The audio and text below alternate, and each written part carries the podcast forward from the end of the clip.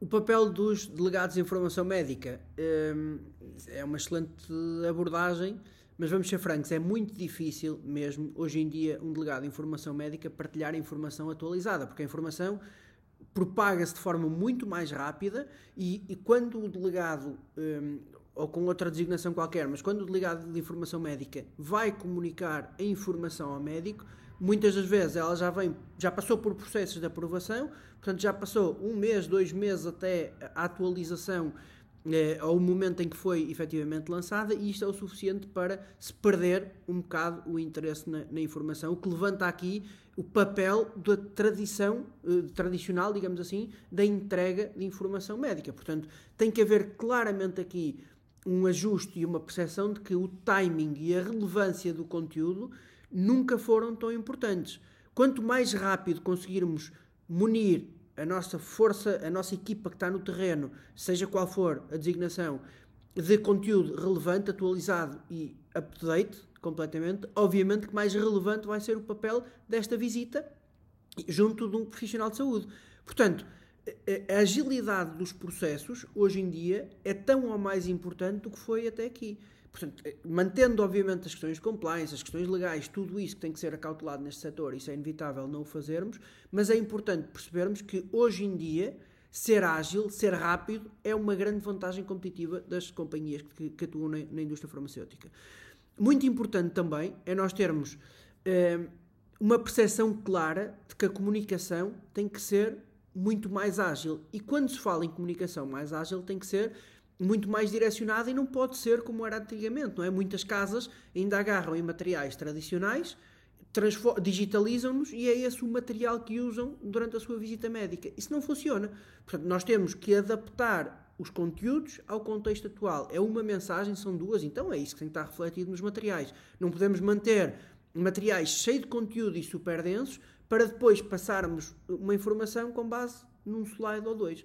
Portanto, estrategicamente, o trabalho que é feito antes tem que, um, tem que obviamente, ser, ser, pensado dessa forma e para o contexto em que estamos e não num contexto que já não existe e provavelmente não vai existir.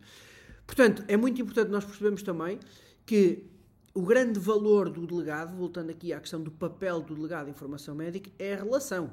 Portanto, o, o delegado que tem relação é um delegado que abre portas muito, muito mais facilmente e consegue não só passar uma informação, como recebê-la. Portanto, este feedback é uma excelente mais-valia para refinar uma estratégia de marketing. Uma companhia que tenha tudo isto oleado, portanto, implementa, decide, tem uma estratégia, levo a estratégia para o mercado, trago insights do mercado, ajusto a estratégia, levo para o mercado, trago insights do mercado. Portanto, este fluxo geralmente só é feito com, do ponto de vista relacional com delegados.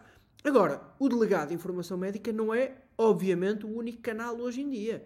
E isso não tem mal nenhum. É importante é as empresas serem transparentes e mostrarem que, obviamente, nós temos que impactar o profissional de saúde numa ótica de multi-channel, em que temos um grande ativo que são as pessoas na rua, sem dúvida nenhuma, mas temos outros ativos que não têm este contacto, não são tão relacionais, mas reforçam uma mensagem. Portanto, muitas das vezes, se uma marca tiver um trabalho consistente fora do ambiente de visita médica, isto vai dar força à própria visita médica, porque dá notoriedade à companhia, dá notoriedade ao produto se for preciso, dá notoriedade à área terapêutica, posiciona a companhia como especializado nesta área. Se tiverem ferramentas que possam oferecer aos profissionais de saúde de alguma forma, estas ferramentas criam notoriedade e share of voice positivo e é muito mais fácil um, um delegado, um profissional que está no terreno, abrir a porta para entrar. Portanto, tudo isto é fundamental estar alinhado quando falamos do papel do delegado, mas o papel do delegado, da equipa de vendas, da equipa que está no terreno, não é um papel isolado.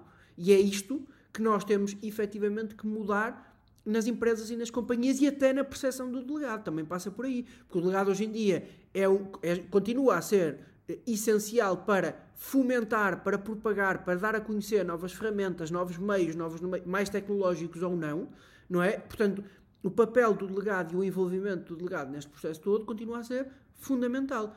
Os estudos, tudo nos indica que, por exemplo, o email marketing funciona muito melhor quando há o nome de um delegado ou quando é o nome de uma instituição. Portanto, e estamos a falar de aberturas, para vos dar um exemplo, que podem andar entre os 14% e os 17% se for instituição, às vezes 20%, depende da notoriedade, ou 40, 50, 70% se for o próprio delegado. E se houver relação com o médico, é quase 100% essa abertura. Claro que isto levanta também desafios aos novos delegados, às novas equipas, porque o processo começa quase do zero e esta relação ainda não existe. Contudo, é muito importante marketing, vendas andarem de mãos dadas.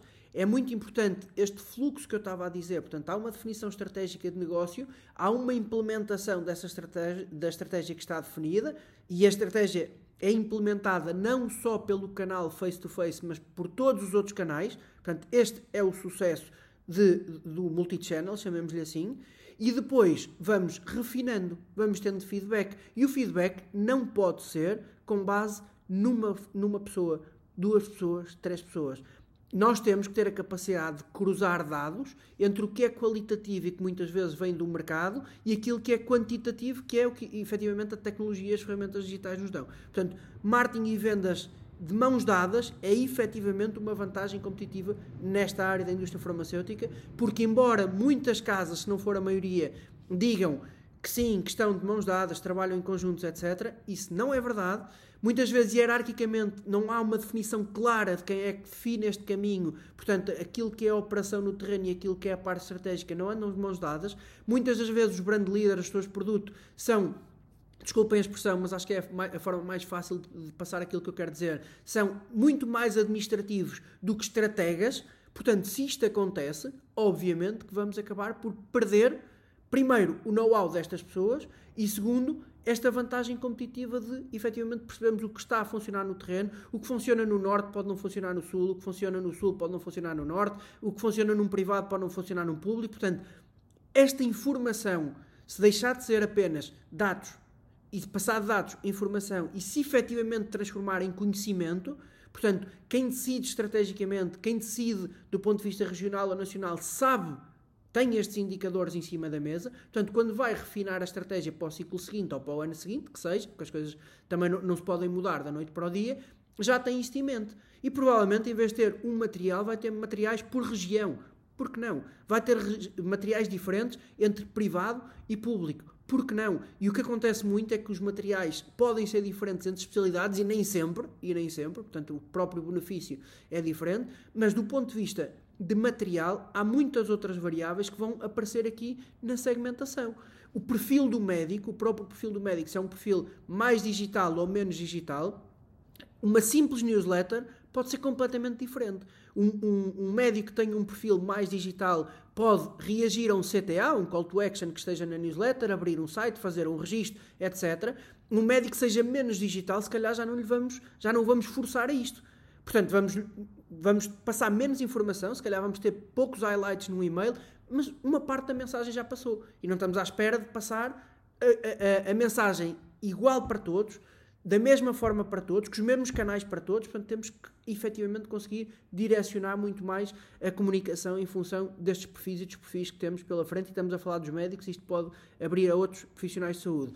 Portanto, há uma coisa que é certa, que é este comboio já não vai parar, esta instabilidade, esta incerteza. Eh, temos que estar preparados, e eu vejo ainda muitas casas eh, a quererem voltar àquilo que aconteceu antes, eh, ao modelo, digamos assim, pré-pandemia, isso já não vai existir, portanto, a tendência é aprender com aquilo que aconteceu no período de pandemia, otimizar as ferramentas que criaram, porque muitas delas foram criadas da noite para o dia, tendo em conta o contexto em que estivemos inseridos. Portanto, agora é a altura de parar, pensar e pensem sempre nisto. Se acontecer outra pandemia como nós vivemos, como é que nós vamos reagir?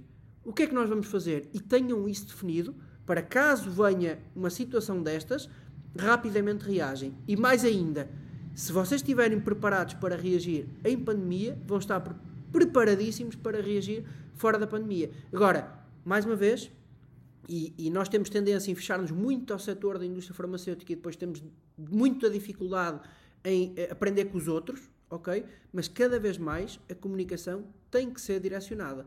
Aquilo que sempre se fez muito bem na indústria farmacêutica é a segmentação.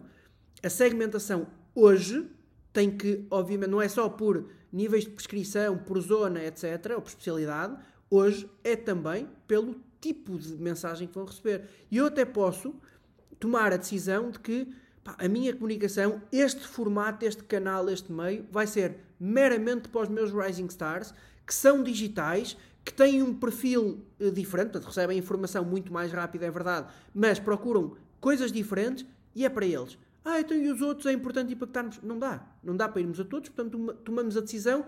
Este canal, este meio, neste formato, vai para ali.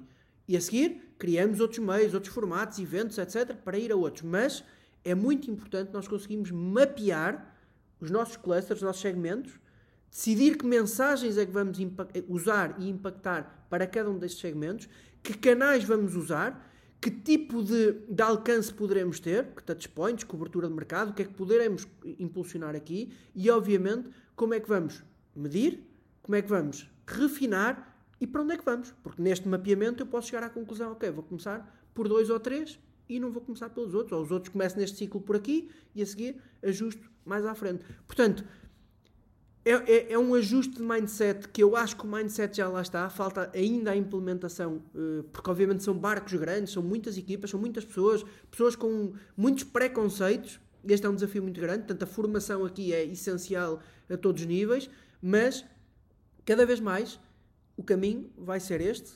Todos os indicadores nos mostram isto, portanto, até na própria medicina, falamos tanto em medicina personalizada, individualizada, aqui vai ser cada vez mais assim. E não é por falta de ferramentas, não é por falta de recursos, acho que é mesmo uma questão de mindset, parar e implementar.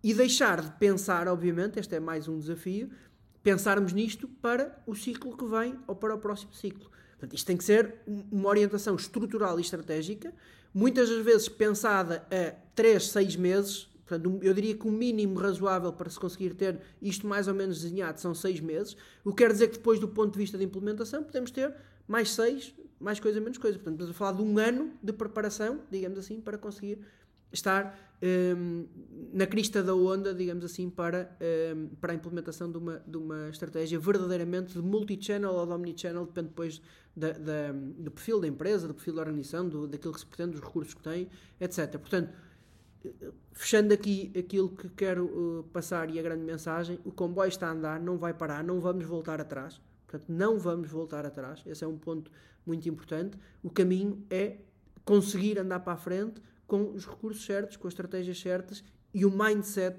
certo, que é claramente o mais importante, na minha opinião, uh, a este nível.